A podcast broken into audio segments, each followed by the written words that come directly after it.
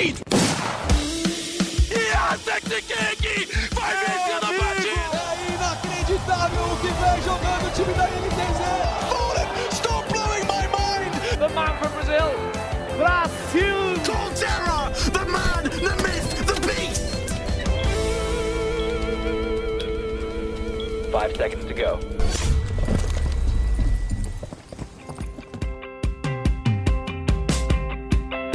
E aí, tá começando o Early Game. Eu sou Alessandro Jodar, repórter do Globo Esporte. Tô aqui com o Rock Marques e com o PH Nascimento, que são também repórteres da editoria de esportes do GE. Globo, o nosso site. E hoje a gente tem aqui um convidado para falar sobre as relações trabalhistas no esporte eletrônico. É, você que acompanhou o Fantástico desse domingo, certamente já sabe é, que esse foi um dos assuntos do programa e gerou muita repercussão, tanto para quem é do cenário, para quem não é do cenário, não está ambientado ao mundo dos esportes eletrônicos, porque esse é um ponto em que a gente tem uma intersecção de dois universos que parecem muito distantes, o game e o direito trabalhista, mas eles se conversam e a gente hoje então vai conversar também com o Hélio Tadeu Bronha Coelho Zwicker, ele que é advogado de esportes, especialista em direito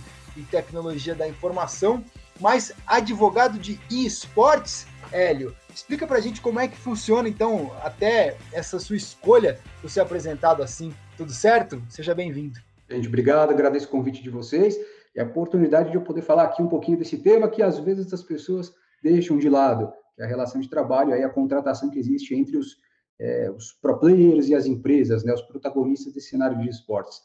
Bom, na verdade, minha especialidade mesmo é direito e tecnologia da informação, né, academicamente falando, mas eu carrego aí já uma bagagem de uns 15 anos na área jurídica e a área do direito da tecnologia da informação envolve aí uma, uma gama muito grande de nichos jurídicos, etc. Um deles é o ramo dos jogos eletrônicos, que nada mais são do que softwares, que acabam trazendo aí para a gente um contexto competitivo, né? Eu trabalho há mais de, como eu disse aí, uns 15 anos na, na tecnologia, já trabalhei com muitas publishers, então já fiz ações assim de, sei lá, busca e apreensão de servidores, de programas, é, dados computacionais em casa de hackers, enfim, já carreguei bastante bagagem nesse sentido, e hoje tem esse avanço né, dos games no âmbito mais competitivo, que são os esportes eletrônicos. Então, isso foi natural, a gente foi no escritório trazendo um pouco dessa bagagem e tendo que entrar nessa área. Comecei a escrever alguns textos, quando as pessoas nem imaginavam que os esportes se tornariam competitivos de fato, se tornariam uma profissão, e eu acho que isso foi o que deu aí uma, uma certa repercussão no mercado jurídico levado aí para pro, os games, né, para os esportes eletrônicos. Então, isso fez aí o mercado criar um pouquinho de atenção também nessa área. Hoje me especializei particularmente na defesa dos pro players, é, trabalho para algumas empresas, mas em menor escala. Minha, minha preferência hoje, minha predileção são os jogadores. É, e você que, inclusive, está defendendo o Brute, naquele caso, é, um jogador que faleceu é, de CS, ele foi ano passado, em meio a acusações de negligência por parte de alguns times, também defendendo jogadores aí processando equipes por más condições de trabalho. Como a gente sabe que o público do early game é muito diverso, acho que é bacana a gente começar bem do começo, até pedindo desculpa já pela pergunta que eu vou fazer, porque ela é muito ampla, e pedindo licença também para o PH e para o Rock, que já já vão entrar na conversa também, mas queria que você explicasse o básico para a gente. O que são, então, direitos trabalhistas? O que isso tem a ver com esporte eletrônico? Legal. Primeira coisa que o público precisa entender, gente, assim, eu vou tentar ser bem simples, eu não vou trazer nada muito carregado para o lado jurídico, mas de maneira mais informativa, tá legal? O que as pessoas precisam entender é que existe um elo, uma relação que a gente chama de relação jurídica entre os pro players e as empresas, os times que são formados e que contratam esses cyberatletas para defender a camisa, para defender a marca e participar de campeonatos, competições e assim gerar lucro para a empresa. Né? Essa relação que existe entre os pro players e as empresas é uma relação jurídica que a gente chama relação jurídica de trabalho desportivo. Tá legal? Esse é o elo que existe entre uma e outra, um outro sujeito jurídico, vamos falar assim. O pro player e a empresa. A gente aplica, consequentemente, por conta disso tudo, duas legislações, né, que é a legislação desportiva, que a gente conhece como Lei Pelé, e a legislação seletista, que é a consolidação das leis do trabalho, que regem, de fato, aquelas obrigações trabalhistas que as empresas têm para com os atletas. Então, é mais ou menos isso o elo que existe entre uma e outra, é, um e outro sujeito, e a gente vê que no mercado algumas empresas têm respeitado, outras nem tanto, mas eu percebo que as pessoas, num sentido geral, elas ignoram, não no sentido pejorativo, mas no sentido de não conhecer mesmo a legislação e pensar que o que existe entre empresas e, e jogadores é uma relação muito simples, é só uma contrataçãozinha ali, que eles vão passar um tempo jogando, defendendo o time, daqui a pouco essa relação se encerra sem obrigação para as partes. Né? Então, essa é uma das, uma das situações jurídicas aí que a gente tem trazido e debatido nos esportes eletrônicos. Rock, estamos então aqui com o Hélio, a gente vai se aprofundar mais naquilo que é, foi falado na matéria do Fantástico, tendo a Laude ali como um bom exemplo de como tratar os seus jogadores, outros exemplos não tão bons. O que, que você acha que é o mais importante em cima desse debate que às vezes é, parece muito específico, mas que interfere na maneira como todos nós consumimos os esportes. Boa tarde aí, Jodar, ao Hélio, ao PH, todo mundo que está nos ouvindo também, né? Que não estão ouvindo só à tarde, podem estar tá ouvindo de manhã ou à noite.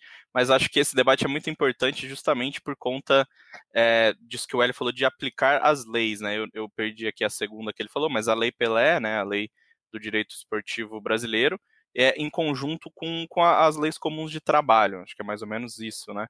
E, e eu queria perguntar para o Hélio justamente isso. Você não acha que é necessário que talvez a gente consolide leis específicas para os esportes, a gente comece a estudar, a gente comece a, não sei, ter é, modelos. A gente sabe que existe uma PL no, no Senado, né, a PL 383 de 2017, que é uma PL pela regulamentação dos esportes no Brasil, é, mas ela é, não é nada específica quanto às leis, né? Ela no seu artigo 4 que é o, o, artigo mais polêmico, né, que, que desperta aí é, uma, um, um, temor muito grande no, em, em todos os agentes de, de, esporte no Brasil, ele fala que o esporte eletrônico será co coordenado, gerido e normatizado por ligas e entidades nacionais e regionais de administração do desporto, é, e, esses, esses entes né, podem ser divididos em federação e confederação. Sem entrar nesse mérito de, de, de confederação e federação, que é outro assunto para outro podcast, é, mas, Hélio, você não acha que esse, esse, esse modelo de Lei Pelé talvez não se encaixe perfeitamente dentro dos esportes? E se você vê é, a possibilidade da gente ter leis mais específicas para o esporte eletrônico daqui para frente? Olha, gente, essa é uma das perguntas mais difíceis de serem respondidas, porque envolve uma gama de assuntos, uma gama de especialidades e foi muito bem colocada por vocês. É, o problema da nossa lei desportiva no Brasil é que ela é extremamente futebolizada. Ela foi feita, tanto é que é apelidada de Lei Pelé, né, por futebol. Então, se você passar a ler essa legislação desde o primeiro capítulo até o último capítulo, você vai perceber que ela tem um viés futebolizado, é sempre puxado lá para o lado é, futebolístico. Então, os outros esportes, eles se aplicam, né, naturalmente, o vôlei, o handball, o tênis, enfim, qualquer outro esporte competitivo vai se aplicar essa lei esportiva. Para os esportes eletrônicos, eu vejo, assim, uma, uma mudança do cenário legal legislativo. Embora seja possível a gente fazer uma adaptação que a gente chama no, dia, no, no direito né, de, de diálogo das fontes, existem duas fontes legais, Lei Pelé e a CLT, que é a Consolidação das Leis do Trabalho. A gente faz um diálogo entre as duas para conseguir extrair as melhores adaptações e levar para o cenário dos esportes eletrônicos, ou seja, aquela relação que existe entre o jogador e o time. A gente faz um mesclado e extrai ali a melhor situação jurídica. Agora, no meu, ao meu ver, isso, obviamente, eu posso, é, é, posso receber críticas, outros profissionais podem discordar de mim, não tem problema nenhum, isso é natural, mas eu acho, com toda sinceridade, que essas legislações, se elas forem adaptadas, com pequenas pinceladas em certos, é, certos problemas que contornam ali a relação jurídica entre os atletas e os times, vai ser a melhor situação para conseguir é, dar um manto de proteção aos jogadores e também aos atletas. Eu não diria que uma legislação nova, recente, extremamente ampla seria o mais inteligente, o mais adequado. Eu admiro muito os americanos, os norte-americanos, nesse sentido legislativo, porque o que eles usam lá é, o, é, é uma, uma, um brocardo que se chama common law, que é o direito costumeiro, né? a legislação costumeira. O que se decide nas cortes, nos tribunais, é basicamente o que eles vão aplicar ali no dia a dia, né, na relação entre jogadores e atletas e, e times. Aqui no Brasil, não, a gente tenta positivar tudo, ou seja, escrever todas as situações numa legislação e tentar antever, prever tudo aquilo que vai acontecer naquela relação. Isso dificulta muito. A própria Lei Pelé, né, a lei desportiva, ela já fala que qualquer atividade lúdica que seja levada para um ambiente competitivo pode ser considerado esporte.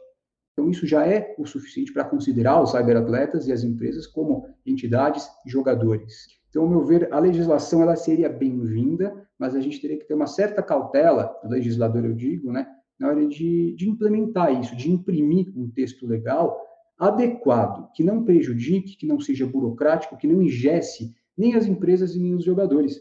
E na justiça esportiva, por que, que não se usa muito no futebol a justiça trabalhista, a justiça comum, quando há é, questões ligadas à disputa, por exemplo, ah, foi uma falta, ou, ou, alguém usou um programa ilegal, um programa de terceiro, não obedeceu as regras aí da organizadora do time.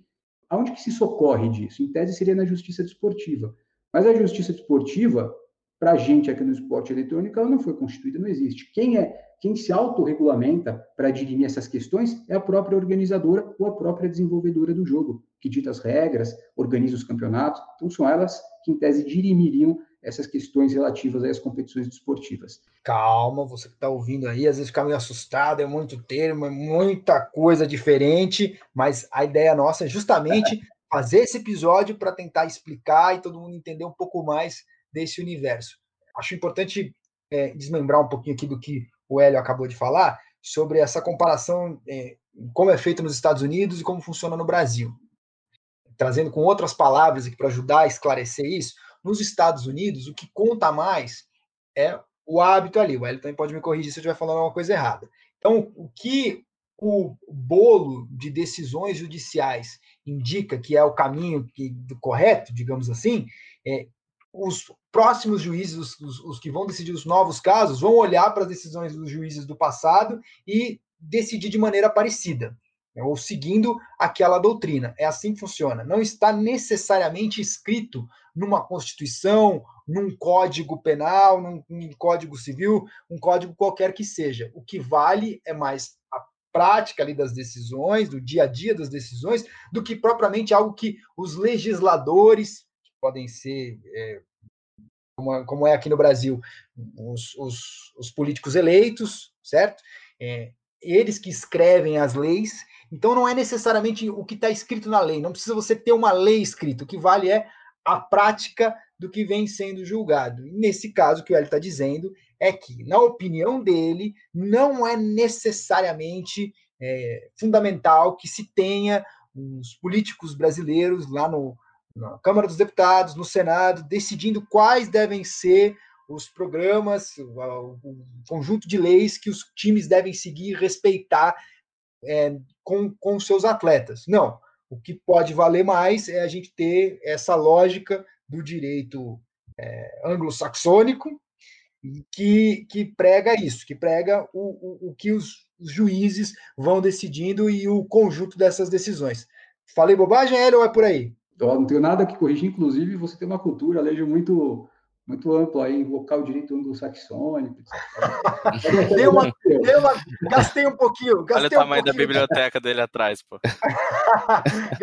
gastei um pouquinho aqui do, do, meu latim. Mas, PH, agora então a, a sua vez de entrar aqui na conversa e, e o que você acha então dessa, eh, dessa, dessa questão que, que para a gente acho que é, é, é, ela, ela se apresenta de uma maneira eh, em, em que não há resposta necessariamente certa.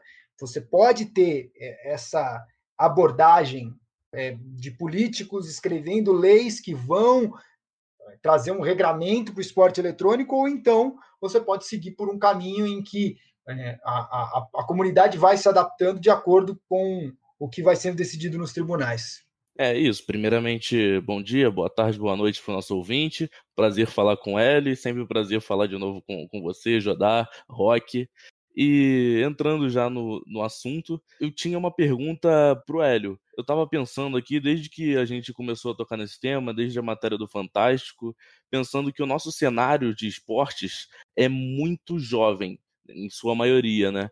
As, as pessoas, os adolescentes, entram muito novinhos e ainda sem, a, sem ter passado por trabalho CLT nenhum. Então, sem experiência nenhuma desse, desse tipo de legislação, dos direitos e dos deveres que eles têm.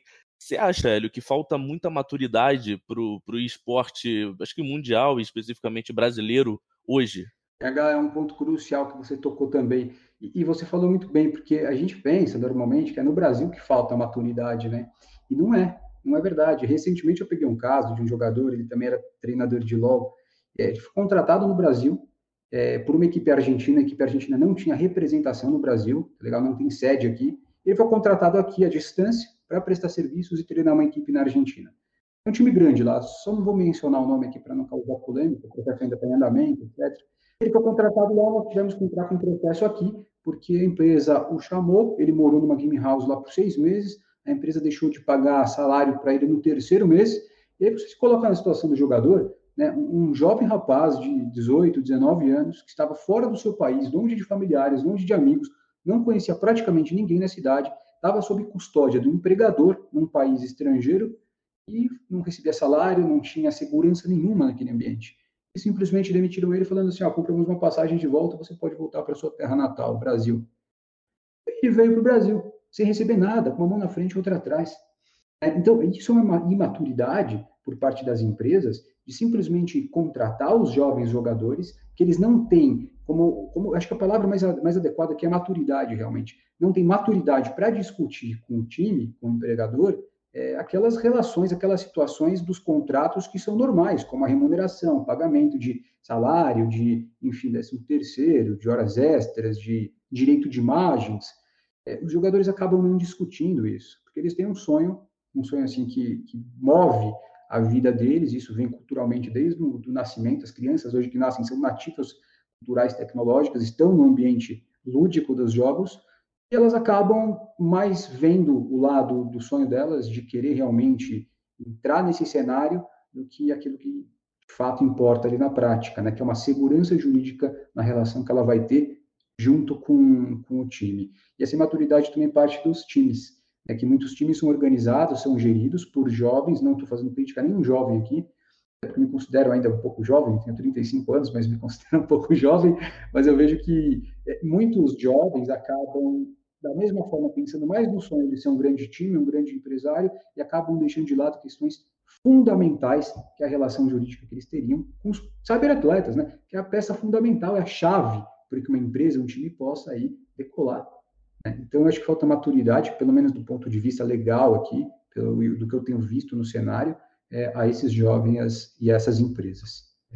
Hélio, queria que você ajudasse a gente também a, a trazer para o pessoal mais novo, a gente vê muito essa discussão nas redes sociais, um, debate sobre qual é o limite é, de horas de trabalho, tanto que um pro player pode ter, ou até mesmo um streamer. Acho que são é, funções diferentes ali, mas é, para muitos é, que comentam, que, que falam, que discutem, não deve existir um, uma, um limite formal em cima disso. O limite tem que ser o quanto você tiver a fim de fazer, o quanto você se propôs a fazer. Então, a Twitch não tem que ter responsabilidade nenhuma se você ficou 24 horas ao vivo e se depois, eventualmente, você teve até algum problema de saúde por causa disso. É a sua responsabilidade, é a sua decisão de fazer isso. Por outro lado, tem gente que já acha que não é bem assim, que é, o, o, time não pode deixar que o jogador treine por 20 horas seguidas, ou que a plataforma não permita que o usuário esteja conectado por tanto tempo.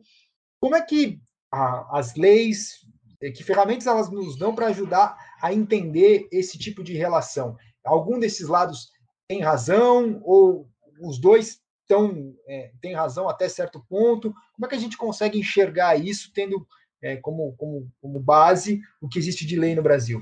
Legal. As duas legislações elas voltam aqui à tona, a, a Lei Pelé e a CLT, e a lei ela serve justamente para colocar um ponto de equilíbrio na relação que existe entre a empresa e o jogador. Né? A empresa vai exigir o quanto ela quiser do jogador e, enfim, quando o jogador ficar doente, ele simplesmente vai ser dispensado e ele vai acabar não servindo mais para a finalidade da empresa, né? que é gerar capital, né? gerar mão de obra, gerar repercussão, enfim. É, e a lei não quer que aconteça isso, porque se você deixar com que os jogadores, principalmente os jovens jogadores, os jovens streamers, é, se dediquem horas a fio à atividade deles, eles vão adoecer. Isso não é comum, isso também não deve ser permitido pelo nosso legislador. A lei ela impõe um limite, limite de horas de trabalho ela é 44 horas por semana até o diário, né, respeitado aí a oitava hora diária. A CLT é que fala isso, a lei Pelé também fala isso. Esse é um limite a ser respeitado. As pessoas podem passar esses horários? Podem, não tem problema, mas também tem um limite para extrapolar essa jornada, que a gente chama de sobrejornada, que é duas horas a mais, trabalhar até 10 horas. Se essas horas forem habituais, elas devem ser pagas, tá legal? Como horas extras. Não tem problema nenhum. O jogador pode trabalhar 10 horas, eventualmente pode trabalhar 12 horas, mas ele deve ser remunerado por isso ele também tem que ter um acompanhamento é, da sua saúde, né? Exames médicos periódicos voltado à atividade que ele pratica, para saber se o desempenho que ele está tendo não tem prejudicado a saúde do atleta. Né? Eu sempre quero lembrar aqui, gente, que o topo da nossa legislação, a Constituição Federal, que é a capilaridade de todas as outras legislações, tem um bem maior jurídico que ela protege e defende, que é a vida humana, é a saúde humana. Né? Então não adianta uma empresa chegar e tentar se impor é, sobre pessoas e tentar sugar todas as energias que esses jogadores têm, que esses streamers têm, para gerar capital para ela. Tudo bem que ela paga imposto, mas o jogador também tem que receber por isso. É porque me parece conveniente, né, isso do ponto de vista das empresas. É uma crítica, mas isso acontece, né? Não, eu acho que nunca vai parar. As empresas vão exigir isso porque é conveniente para elas. E elas colocam um jogador em competição com outro. Ela fala assim, ó, o outro aqui está ganhando mais, está trabalhando mais, então, portanto, vai receber um aumento, vai receber, sei lá, um incentivo. E aí o cara que está trabalhando menos, às vezes porque já não tem uma condição de saúde mais adequada ou está sem energias e forças para trabalhar, acaba dobrando a, a, jornada de trabalho dele. Isso compromete a saúde dessas pessoas. Então existe um limite, um limite tanto para para pro players, para jogadores, cyberatletas e para streamers que são contratados por empresas, por exemplo, a Twitch, é, há um regime de 44 horas semanais. Tá legal? Isso pode extrapolar, mas deve ser pago com hora extra e essas horas extraordinárias tem que ser feita com bastante prudência. A função, a intenção por trás das leis, que para alguns é algo que amarra, que sufoca o, o time, sufoca o empreendedor, sufoca quem está querendo fazer o negócio virar e acontecer. Então, para uns é isso, para outros é, é, é, gente, vamos com calma, porque se apertar demais o acelerador, o motor lá na frente vai fundir, a gente não quer que o carro pare por causa disso. O motor, no caso, são as pessoas. Exatamente. É a força motriz do faturamento das empresas. É, força... é legal né, os jovens aparecerem. Puxa, é uma oportunidade única que eles encontram. Mas você vê, tem atleta que se aposenta aí muito rápido com uma idade muito baixa. É por causa da saúde que é comprometida. E, e Hélio, já entrando nesse assunto que você falou sobre saúde e também sobre essas horas, é, eu acho que a gente tem, teve um exemplo é, no, no, no, processo da ITX, né, que era um time que optou pelo modelo de gaming office, que é um modelo considerado moderno, um modelo que é, é muito mais próximo de um modelo de trabalho normal, né, você não trabalha na sua casa, é, e mas mesmo assim tem os seus problemas, né, como, como é, o, a, a, matéria mostrou também uma investigação antes publicada pelo Start, né, do, do Supra, o Gabriel Oliveira, que também falou sobre esse caso, é, eu queria que você falasse um pouquinho sobre isso. Quando um jogador está em, em, gaming house, né? Depois, se você puder também falar sobre o gaming office. Mas é, como delimitar isso? Acho que isso é uma questão que está até na pandemia está tá muito em alta, né? Porque as pessoas estão trabalhando de casa. Mas como delimitar essa coisa da, da gaming house, tipo, cumprir 44 horas diárias morando numa gaming house e também com algum, alguns aditivos que esse contrato tem. Por exemplo, a grande maioria dos contratos de organização, principalmente aquelas organizações que têm parcerias com plataformas, elas também cobram horas streamadas. Então, assim, você tem que, você tem que treinar, você tem que jogar, mas você também tem que cumprir X horas de stream por mês. Como encaixar essas duas coisas no modelo de gaming house? É, as horas que você tem que streamar, elas estão dentro dessas 44 horas, e como fazer essa divisão entre o momento que você está morando, está só jogando por jogar, o momento que você está trabalhando? Perguntas difíceis, hein? Mas vamos responder. Vamos responder. Olha só. Eu acho, gente, na minha visão, isso, tá legal? O modelo, do ponto de vista do, dos times, do esporte, do cenário como um todo, é, o modelo da Game House me parece muito adequado para a finalidade a qual ele se apresenta. É, que é reunir jogadores que ficam ali numa concentração praticamente diária, né, um entrosamento praticamente diário, para eles saírem para um ambiente competitivo, e no mesmo lugar em que eles moram, eles têm um entrosamento, se conhecem entre si, eles também treinam é, e trabalham em proveito aí do time. Né? Me parece um modelo muito adequado para esse propósito. Agora, como bem a gente falou aqui no, na pergunta anterior, tem que ter um limite para isso. Como é que você controla esse limite? Da mesma forma como uma empresa comum controla a jornada de trabalho da, dos empregados, as game houses também têm que controlar. Hoje existem recursos tecnológicos né, infinitos para que haja esse controle.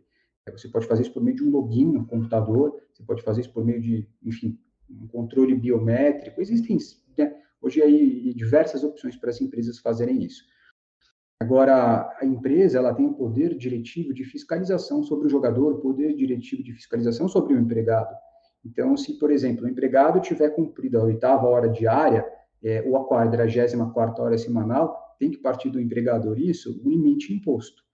Cabe a ele advertir e falar para o jogador, para o empregado não fazer mais, é, não extrapolar mais aquela jornada, a menos que seja necessário. Se for necessário, vai fazer, não tem problema, desde que essas horas extras sejam remuneradas. Tá legal? Ele pode, por exemplo, combinar com a empresa assim, ó, eu vou extrapolar minha jornada, você vai me pagar hora extra, durante oito horas do meu dia eu vou fazer é, o treino, e vou, vou ficar mais uma hora ou mais duas horas streamando. Está extrapolando a jornada? Está extrapolando, não tem problema extrapolar a jornada, fazer hora extra. A legislação não proíbe isso. A legislação fala que isso tem que ser pago.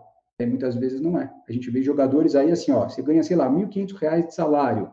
E esses R$ 1.500 não importa quantas horas você vai trabalhar. Se você vai trabalhar 44 por semana, 50 por semana, 100 por semana, enfim, não há um pagamento, uma remuneração adequada pelas horas extras prestadas ou contratadas, tá?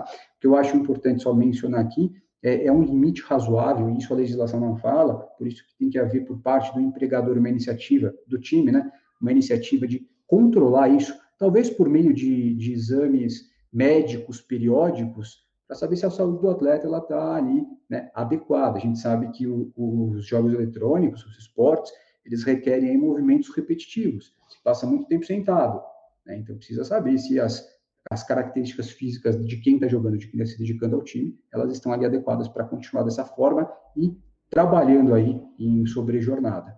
PH, posso te botar numa enrascada para a gente partir para o próximo tema aqui? Pode. É o seguinte, quando a gente fala sobre é, o esporte e as relações trabalhistas no esporte, é, a, a, gente acaba esbarrando no negócio que é o seguinte, principalmente o esporte alto, de alto rendimento, evidentemente. É, o esporte ele está lá para desafiar os limites. Né? E, e, e, a legislação ela, ela existe para impor limites. E o esporte de alto rendimento ele não pode ser confundido como algo é, como é o esporte que a gente estimula que as pessoas fazem, façam, né? que cada um de nós deve procurar fazer nas, nas nossas vidas.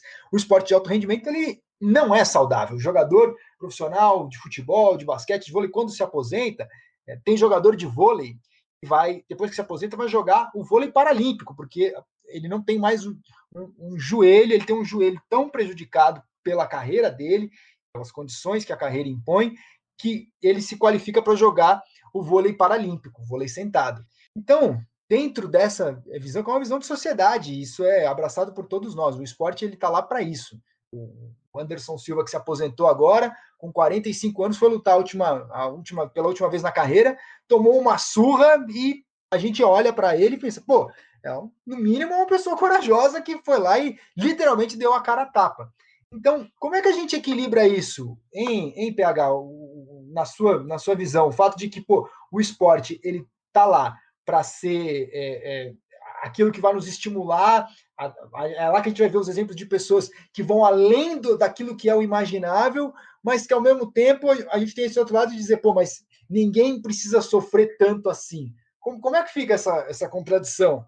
Ah, acho que a maior diferença, inclusive a maior dificuldade do esporte para o esporte tradicional é que o clube não, não pode impedir o jogador de sentar no computador e jogar. Acho que ele não, nunca vai impedir o jogador de, de por exemplo, num, num trabalho de gaming office, a, o, o jogador ou a jogadora volta para casa. O clube não tem como impedir que ele sente ou ela sente e jogue o jogo ali.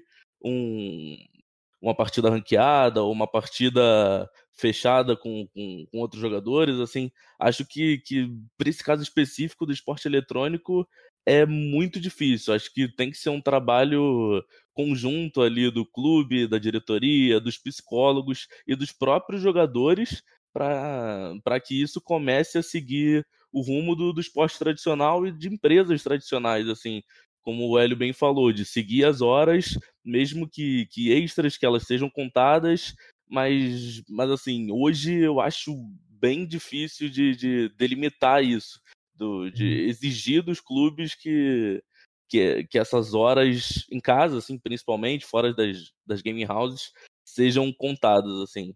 Acho que essa é a uhum. maior diferença. Acho que só antes do, do, do Hélio comentar, eu queria adicionar uma coisa, que é o, o PH falou sobre impedir essa, essa pô, o cara jogar mais, o Jodar também falou de extrapolar limites, e eu acho que é aí que entra um papel importante de assessoria também, né? Porque é, os jogadores, obviamente, querem ser os melhores, é, os jogadores estão em uma competição constante com outros jogadores para conseguir essas vagas limitadas na, na elite dos esportes.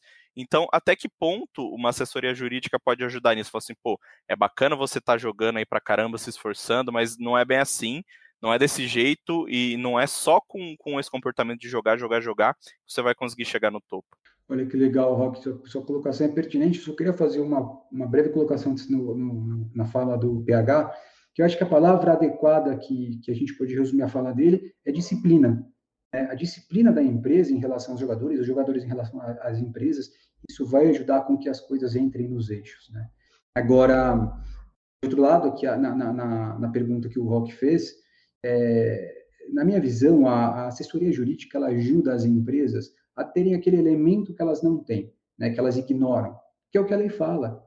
As empresas acham que elas vão partir do pressuposto de que elas vão se equiparar ou vão fazer o que outras empresas já fazem para fazer igual dentro delas. Só que o nicho muitas vezes é diferente. Muitas vezes a pessoa, a empresa, né, que, que elas se apegam, que elas querem copiar, faz errado. Se ela copiar, ela vai fazer errado também. Né? Então tem que ter esses parâmetros. Eu acho que, que o, a assessoria jurídica para a empresa vai ajudar nesse sentido, né? A delimitar aí o que a legislação fala, se a empresa vai seguir ou não vai seguir um outro problema, mas eu acho que o, o lado jurídico levaria essa cultura legal para a empresa. E para os jogadores é, isso também é muito importante e, e, isso me lembra muitos jogadores que entram em contato comigo, eles não gostam de, de, de, repercussão, não gostam, não querem saber de entrar com o processo, mas procuram consultoria jurídica, porque eles falam assim, olha, o que foi combinado com a empresa, é, verbalmente, no contrato escrito, é uma coisa, eles escreveram lá que eu vou trabalhar de tal forma, tantas horas, só que na prática tem sido totalmente diferente. Né? Como é que eu faço? Isso é válido? Isso não é válido? Então, tem outras circunstâncias aí que o lado jurídico também tem que ser levado a, ao conhecimento dos jogadores e dos cyberatletas, às vezes até os pais dos jogadores, quando são menores de idade. Né? E a assessoria jurídica é muito importante por causa disso. Eu tento fazer um pouco dessa, dessa tarefa, desse trabalho, é por meio das minhas redes sociais. Eu tento educar as pessoas que seguem, principalmente no Instagram. Meu Twitter eu não uso muito, mas uso para algumas coisas. É, o Instagram talvez seja a rede social que eu mais divulgo informação eu vejo que muita gente falava, poxa, mas tão, tão óbvio, eu não sabia, não sabia que era assim que funcionava.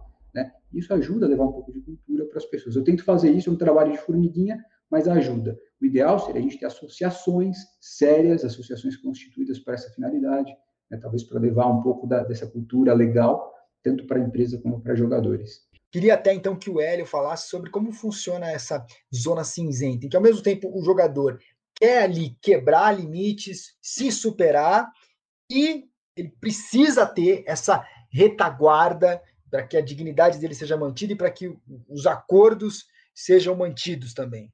Então, eu queria que você falasse, como é que funciona essa relação dentro dessa zona cinzenta em que todos os atletas acabam se metendo.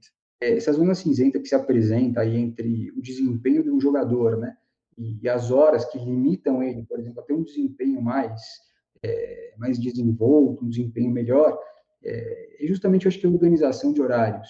Né? A legislação limita de um lado, mas de outro lado, o jogador ele precisa, às vezes, ter um desempenho melhor. Isso ele vai conseguir com treino, treinos é, mais intensos, enfim, concentrações mais intensas. Eu acho que uma organização dos horários, quando não se tem campeonatos por perto, por exemplo, a carga horária pode ser um pouco menor. E depois ele pode compensar essa carga horária num outro período, né? quando tiver na proximidade ali de um campeonato, na proximidade de um jogo importante, aí aumenta a carga horária para ver se consegue melhorar o desempenho. Né?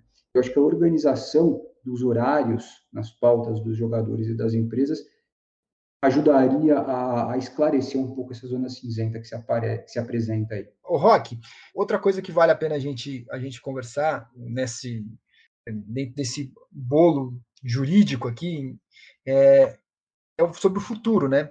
Você acha que a tendência é que aos poucos as coisas vão entrando nos eixos ou a tendência, na verdade, é que cada vez mais a gente tenha é, é, processos em cima de processos e que isso até vire uma pauta mais recorrente para nós? Eu acho que talvez vai, vai virar uma pauta recorrente porque as pessoas estão tomando mais consciência é, de, de que existem esses direitos a serem respeitados, né? O Hélio falou que, que trabalha com tentando né, entrar nessa área e conscientizar as pessoas desde muito tempo, e aí quatro, quatro, cinco anos publicando textos e tal, e hoje que a gente está ouvindo falar mais de processo, né? Claro que em casos muito específicos a gente tinha antigamente também, mais, mais atrás, principalmente depois do, do, do CBLOL, né? Que acho que, que deu uma profissionalização maior também para as relações entre jogadores e organizações, né? Antes do CBLOL era tudo muito bagunçado, nos anos de CS 1.6, da, das outras competições, a gente não tinha, não, nem existia salário, esse tipo de coisa, era muito uma relação quase de amigos se, se unindo para jogar ali, mas eu acho que, que vai partir muito da conscientização e também da popularização, né? o aumento de, de número de jogadores, aumento de modalidades, a gente tem o Free Fire aí é, com, com organizações muito grandes, com jogadores ganhando muito bem e, e com uma divisão de elite com 18 times, então, pô, é, é natural que o número aumente, porque as pessoas é, também vão, vão tomar mais conhecimento. Eu queria repassar um pouco dessa pergunta para o Hélio. Ao longo desses anos que você tem se dedicado aos esportes e até mudando um pouco da, da, da, do seu tipo de atuação, né? Antes mais na conscientização, hoje seguindo na conscientização, mas também com, é, com os processos. Você vê essa maturidade saindo da onde? Essa coisa de essa, essa noção que, pô, eu tô tendo meus, meus direitos trabalhistas desrespeitados, de onde que você vê que essas coisas estão surgindo? É da mídia, é dos jogadores é, se tornando mais maduros? Como você acha que isso aconteceu? Legal. Eu acho que mídia faz um papel assim fundamental. Por isso que eu nunca me recuso a falar com a imprensa, com a mídia, por mais polêmico que possa ser o ponto que, que a mídia queria esclarecer. Acho que é fundamental, muito importante. A mídia está em primeiro lugar, sem dúvida é, como o Fantástico fez aquela matéria no domingo, uma, uma, uma matéria assim fenomenal, né? Que, que, trouxe uma repercussão muito grande. E, mas fora a mídia, eu percebo que as redes sociais também divulgam isso, ajudam muito compartilhamento de informações. Né? Essa judicialização de ações, é, tanto trabalhistas como judicialização de ação civil, teve, eu pego muito isso para as publishers que a gente trabalha, né? Jogadores que, ah, teve conta banida porque usou um programa hacker, usou, um, sei lá, violou as regras do jogo. São ações que são judicializadas, assim, a, né, de forma muito recorrente. São centenas de ações que entram nesse sentido, bloqueio de conta, tal, não sei o quê. No sentido do esporte eletrônico competitivo, eh, eu acho que, em primeiro lugar, a imprensa, segundo as redes sociais, e em terceiro, o tempo vem trazendo para os jogadores, para os pais dos jogadores, até para as empresas, para os times, um conhecimento um pouquinho maior de que, olha, se a gente fizer alguma coisa errada, nós estamos dentro de uma legislação, nós somos abrangidos por uma legislação, e se a gente errar, fizer algo contrário, algo ilegal, nós podemos ser processados por isso. Né? Então, essa judicialização e essa divulgação dessas ações levadas à justiça tem mudado um pouco esse cenário, tem mudado um pouco a forma das pessoas enxergarem o cenário do esporte eletrônico, que parecia muito amador, parecia que nada atingia o cenário do esporte, legislação nenhuma, né? Mas ele está abarcado, tem um manto de manto legal, é de várias legislações que acabam acobertando e se aplicando. Então, acho que esses protagonistas do cenário, imprensa em primeiro lugar, rede social e as informações sobre a judicialização são fundamentais. PH, uma coisa bacana que acho que vale a gente trazer à tona nessa conversa e o Hélio é um, exemplo é, vivo disso, e mesmo a gente que cobre esportes, é que não se faz um cenário só com paixão, você não cria um, um ambiente bacana em qualquer área profissional só com gente super interessada. Você também precisa ter gente interessada e com formação. Então, é legal a gente trazer o Hélio aqui como um cara que é, trabalha na área do direito, mas também com o esporte eletrônico. E pessoal mais novo que escuta a gente, que sonha em virar pro player, não é só como pro player que você consegue entrar nesses cenários. Dá para ser jornalista, dá para ser advogado, e é sempre bom a gente ter uma gama maior de profissionais. Concorda, PH? Não, concordo plenamente. Estava até lembrando aqui, inclusive, do, do early game que tivemos semana passada com o Djari, o CEO da, da Renga, que o que chamou a nossa atenção durante o programa é que ele falou bastante do, com termos de, de empresa. Não, não falava o jogador, mas sim o colaborador da, da Renga. E, e esses termos que ele usou, bastante utilizados em empresa, não tanto em, em clubes, né, como a gente vê no esporte tradicional, é, me, me, chamaram bem a atenção. E é bem legal seguir nessa, nessa toada aí, conversando hoje com o Hélio. Inclusive, eu tenho uma pergunta para ele, que a gente estava conversando um pouquinho antes de começar o early game aqui, nós quatro, e ele disse que tem cerca de 20 e poucos processos judiciais correndo, alguns extrajudiciais, e queria saber se ele acha que ainda existe dos jogadores muito medo de retaliação do mercado por entrar com algum processo trabalhista, que isso ocorre bastante no, no, no mercado comum, CLT, com empresas tradicionais. É, apesar de, de não ser correto, isso acontece bastante, já ouvi diversos relatos, e queria saber se ele vê isso também no, no esporte eletrônico. Pegar perfeito, sua pergunta, perfeita colocação que vocês estão fazendo, porque é uma realidade, é uma verdade que acontece. E no começo, uns três anos atrás, quando as ações começaram a chegar a mim e a gente começou a levar isso à justiça, começou a ser judicializado, eu percebi assim um medo enorme dos jogadores, um medo enorme. Eles entravam com a ação falando, olha, tenho certeza que eu não vou ser mais contratado por nenhum outro time porque eu acionei o time anterior. É. Mas essa cultura, eu tenho percebido que ela tem mudado um pouco. Tem jogador que ainda tem receio, é natural. Né? A gente sabe que muitas empresas que não são profissionais, que agem de má fé, muitas vezes, e querem prejudicar pessoalmente, levam para o lado pessoal isso. A empresa ela não considera que ela não pagou o jogador e que o jogador tem direito de receber aquilo que ela não pagou. E ainda, além disso, se o jogador processa, ela vai queimar o filho do jogador por ele buscar uma coisa que era direito dele. Tem empresa que faz isso? Tem empresa que faz isso. Não é a maioria, mas tem empresa que faz isso. Eu percebo que os jogadores têm medo ainda Muitos já estão superando isso e muitos jogadores que entraram com ação lá atrás comigo hoje estão contratados, jogam aí com, com outros times normalmente. E o que mais é, influencia nisso é a capacidade do jogador. Se o jogador é bom, não importa se ele processou o time anterior. Se ele é bom, qualquer outro time vai querer contratá-lo para que ele possa levar o time a uma vitória, ganhar um campeonato, ganhar uma liga. Enfim, se o jogador é bom, não tem por que não contratarem. Né? O jogador ele não é uma pessoa má, não é uma pessoa ruim ele só foi atrás dos direitos que eram dele, que eram direitos devidos a ele. Então eu percebo que isso é uma cultura, é uma, uma, um medo que muitas empresas impõem aos jogadores, não deveriam, mas impõem. E eu acho que isso está mudando um pouco. Tanto é que a gente vê várias ações aí sendo judicializadas, os jogadores com menos medo de que isso aconteça. Rock, como é que você acha que a, a comunidade enxerga esses, essas questões legais em torno do esporte eletrônico? Em, geral, as pessoas entendem que isso é algo para ser tratado com profissionais, que são assuntos complexos, ou, ou acaba virando. Uh, todo mundo é um pouco especialista no caso quando surge uma polêmica. É, acho que a gente viu bastante disso depois da, da, das matérias que viraram cada vez mais comuns, né? A, a, comunidade, pelo menos na minha visão, sempre tende a ficar do lado do jogador como um, como, é, um elo mais fraco nessa disputa, né? A gente teve casos é, de comoção, o caso do Brute, que é um caso também do Hélio, é o mais clássico, né? Um caso é, que chamou a atenção da comunidade para isso.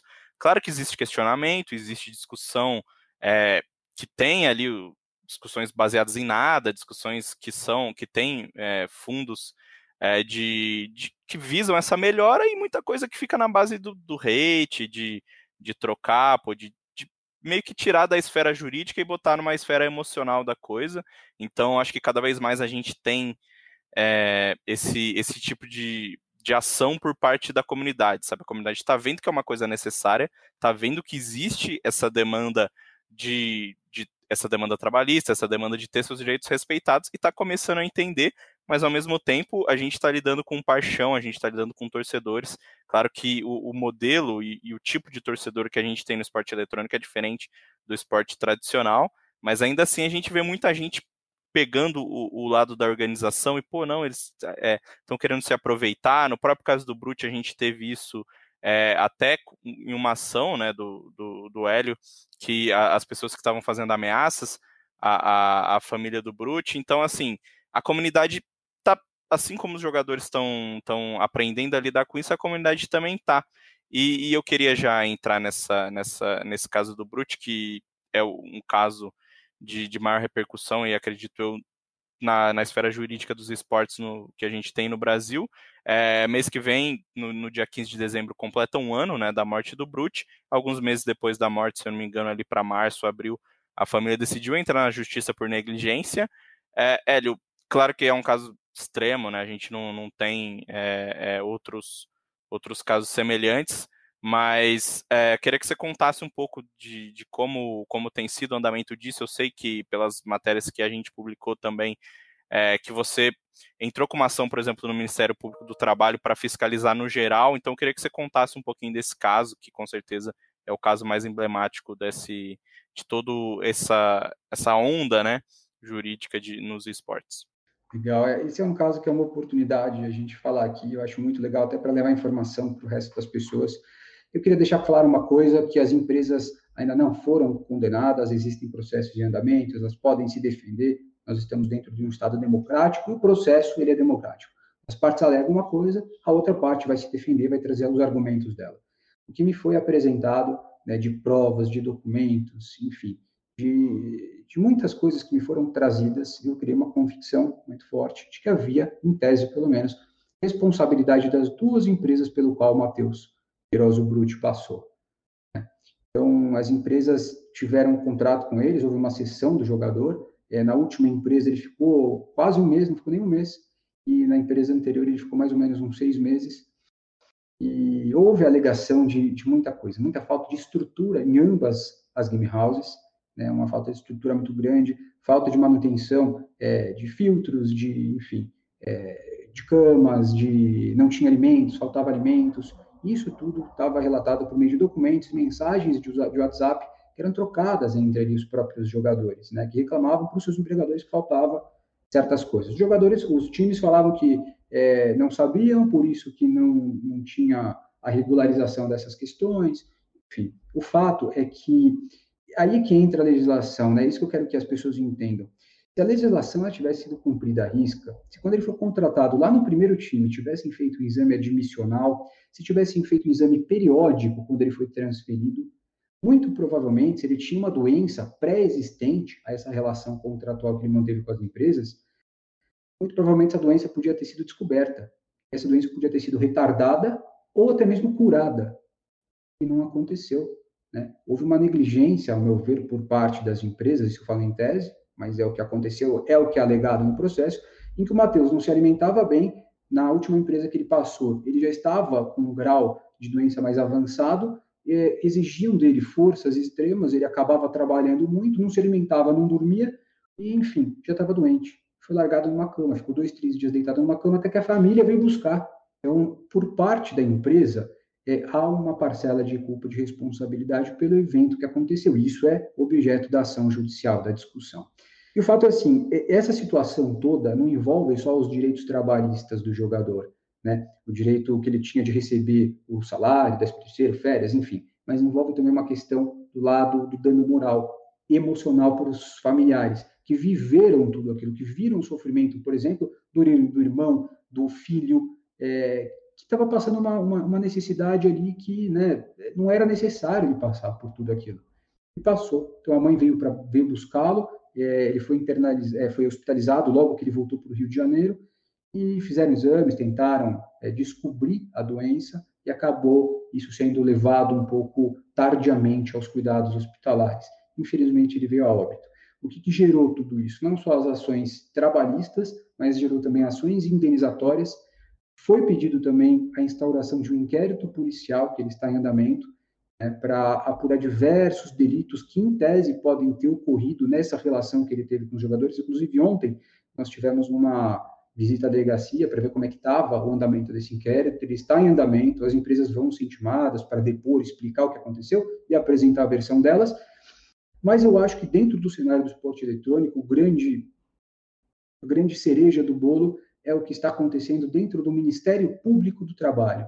No Ministério Público do Trabalho, nós levamos essa informação diante desses fatos todos que ocorreram, levamos os contratos que foram feitos, as situações em que os jogadores passaram dentro das game houses, o Ministério Público ele resolveu até desmembrar o inquérito civil que ele está investigando em duas vertentes, né? Uma para entender os lados dos direitos trabalhistas dos jogadores e outra para entender o lado é, físico e humano na relação de trabalho que esses jogadores passam.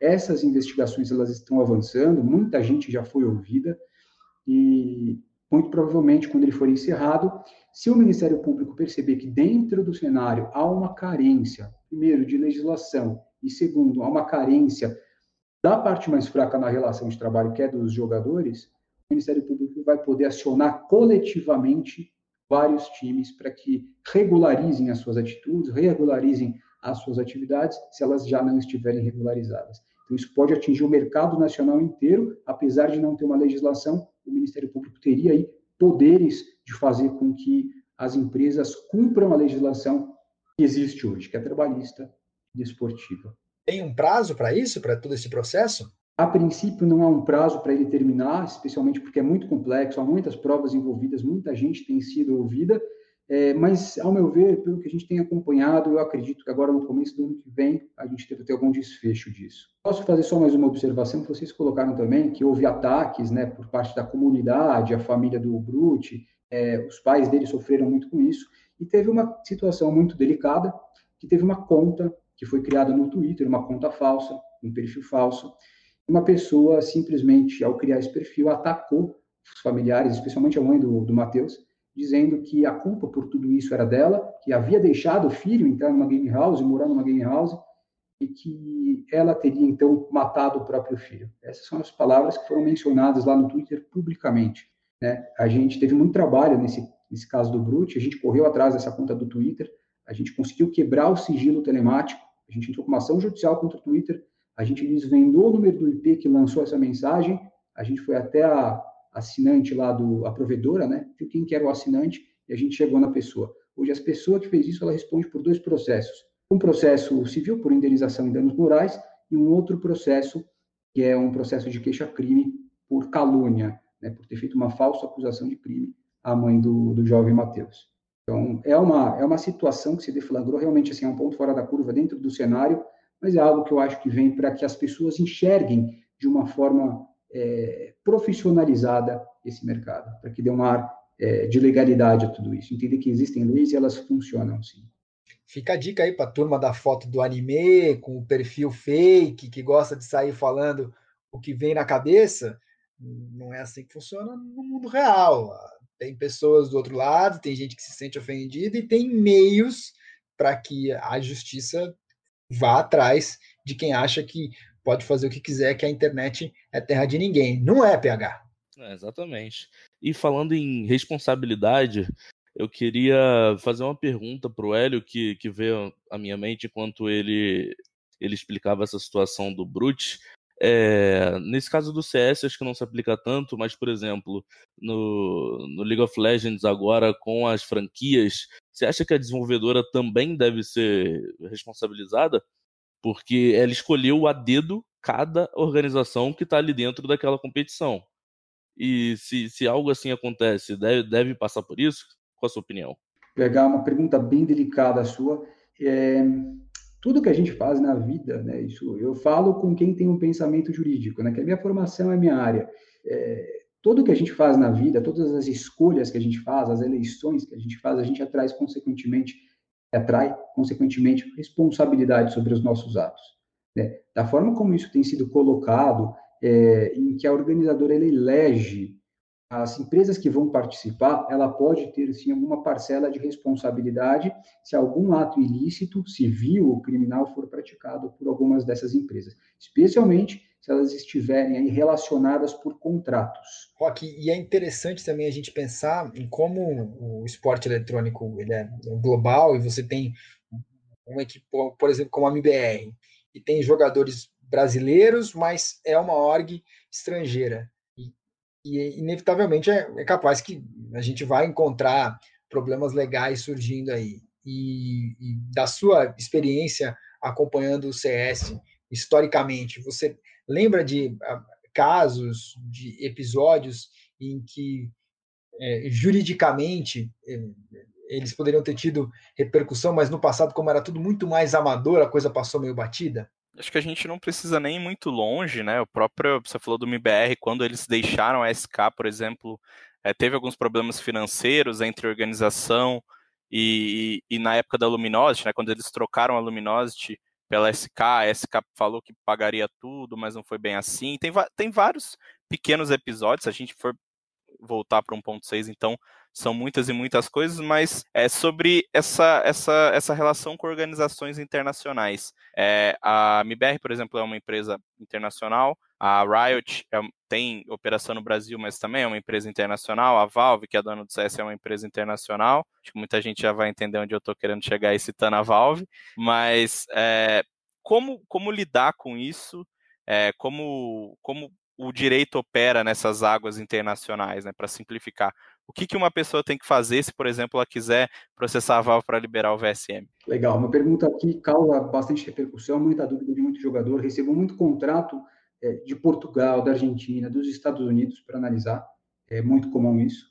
E a relação contratual é um pouco complicada, né? Quando a gente fala do ponto de vista internacional, transfronteiriço, Existe uma legislação no Brasil que ela defende o cidadão brasileiro, até por questão de soberania nacional. Se você é contratado por uma empresa estrangeira no Brasil, trabalha aqui, que seja um dia de trabalho, é a legislação brasileira que pode ser aplicada, tá legal? Se a empresa tiver representação aqui. Às vezes não tem representação, mas eh, a empresa eventualmente pode ser acionada no Brasil.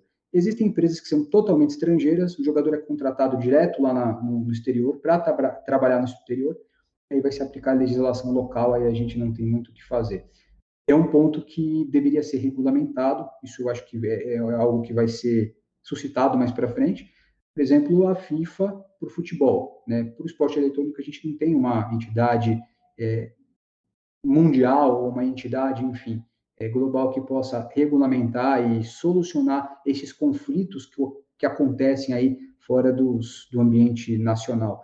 Agora, eu, eu até mencionei um caso da Argentina que eu peguei recentemente. A gente acionou o empregador do jogador aqui no Brasil. Ela não tem é, sede aqui. Né? Contratou o jogador que ele treinou à distância a equipe no Brasil por uns 15 dias e depois viajou para a Argentina. A gente acionou eles aqui, receberam a citação do processo por e-mail lá na Argentina, o que é algo também que é pouco comum, porque no direito a gente fala em carta rogatória, né? que vai para outro país, isso é feito por via diplomática, você pode processar aqui e a empresa vai responder o processo aqui, nessa ocasião. E em outras situações, quando há um impasse, a gente se socorre a tratados internacionais, né, que garantam aí o que a gente chama de reciprocidade. Os, os estados né, nacionais, é, eles acabam chegando em comuns acordos, dizendo, olha, a sua legislação trabalhista pode ser aplicada no Brasil, como a minha pode ser aplicada no seu país. Então, há uma reciprocidade no tratamento dessa matéria específica, que é trabalhista, desportiva, é, para os cyberatletas aí se socorrerem. Então, é uma questão delicada. E você vê muitos outros advogados de esportes surgindo por aí, é um mercado em crescimento. É, o que, você diria sobre essa nova geração também de advogados que vem por aí? Eu costumo dizer que não só advogados, mas a gente vê os protagonistas do cenário, jogador e, e empresa, time, mas se a gente parar para analisar, né, todo o contorno periférico desse cenário principal, ele gera emprego para todos os lados. É um cenário gigantesco, é muito grande, é mundial. Né? Existe profissões para todos os lados dentro do, dos games, dentro do nicho dos esportes eletrônicos. A minha profissão, especialmente, é, eu, eu, vejo muita gente, muita gente nas minhas redes sociais me pedindo sugestão de como começar, é, que estudar, que doutrina se socorrer, que cursos que devem realizar, e a gente carece de tudo isso, pelo menos no meu ramo, na minha área. Então, eu tento fazer, como eu disse, algumas, é, alguns workshops, eu tento fazer algumas reuniões entre os interessados para divulgar um pouco de informação e passar um pouco dessa experiência que eu tenho. Mas eu tenho visto que muita gente tem tido interesse em entrar nesse ramo, muita gente as pessoas acabam não enxergando, né? Porque elas não vivenciam isso, não vivem isso. Elas não enxergam, né, o mercado que tem por trás. Eu talvez tenha sido feliz de lá no começo da minha carreira ter trabalhado com tecnologia, ter trabalhado com games, com publishers e ter vivido isso ao longo dos tempos até chegar hoje. É uma realidade que os esportes se tornaram. Eu vejo que muita gente tem aberto os olhos e, e se apaixonado pelo cenário. Pessoas que amam o que fazem, amam jogos eletrônicos, como eu, eu amo, eu adoro jogar, gosto muito. Né? Hoje eu tenho jogado menos, mas acabo jogando, tenho filha também que gosta de jogar. Então, acho que muita gente tem, é, tem aberto os olhos para esse cenário.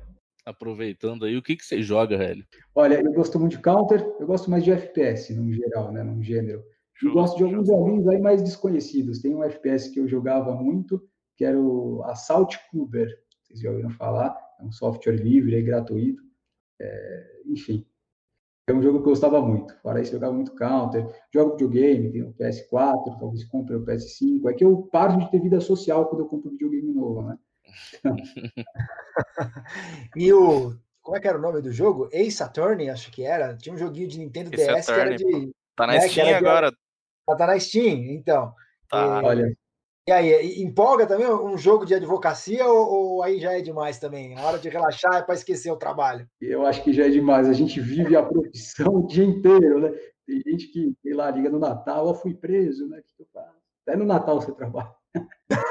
É, a gente sabe então, como é.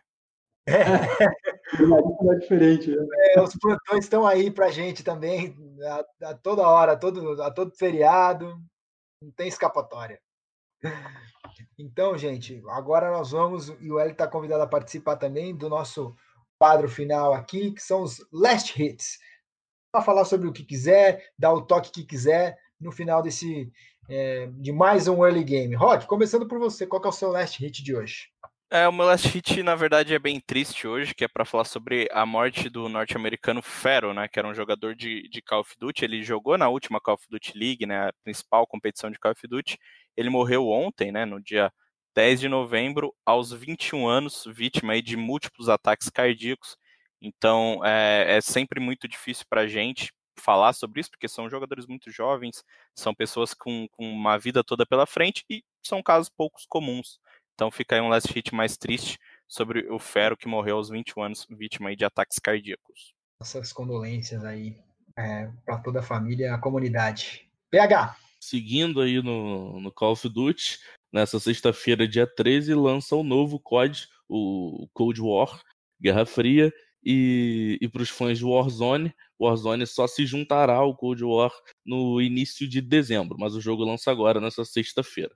Muito bem. E você, então, sua vez agora, Hélio, qual que é o seu last hit? Eu vou trazer um pouquinho para o lado jurídico. Ontem me marcaram uma publicação de uma liga de Free Fire, é, em que não sei quantos jogadores, grandes jogadores do cenário de Free Fire, foram suspensos da liga por usar programas de terceiro. Então, isso choveu bastante no meu Instagram e queria dizer para o pessoal tomar um pouco de cuidado, porque se isso não for detectável por um, sei lá, anti-cheat, é, pode haver alguma outra forma aí de descobrirem isso. E isso vai anular o campeonato, inclusive é um ato ilícito que prejudica muita gente. Tomar um pouco de cuidado. Mais trabalho pro Hélio aí. vai fazer vou... o Hélio, hein? e eu vou destacar aqui os print screens, né, que vieram do FIFA 21 com os gráficos do PS5 e do Xbox Series X aí. E promete, né? A qualidade gráfica realmente, pelo menos dos screenshots, é muito bacana e eu tô empolgado para ver como é que vai ser, qual vai ser o salto gráfico dessa nova geração de consoles e como que isso vai impactar também os esportes. O Dark inclusive já comprou os dois videogames. Para quem não sabe aí do bastidor. É, isso daí tem nome que você fez, ó, que é fake news. Gente, o Early Game fica por aqui. Muito obrigado ao Rock, ao PH, ao Hélio por tirar tantas dúvidas da gente aqui nesse assunto tão importante. E obrigado especialmente a você que ouviu o Early Game até agora. Semana que vem tem mais. Abraço!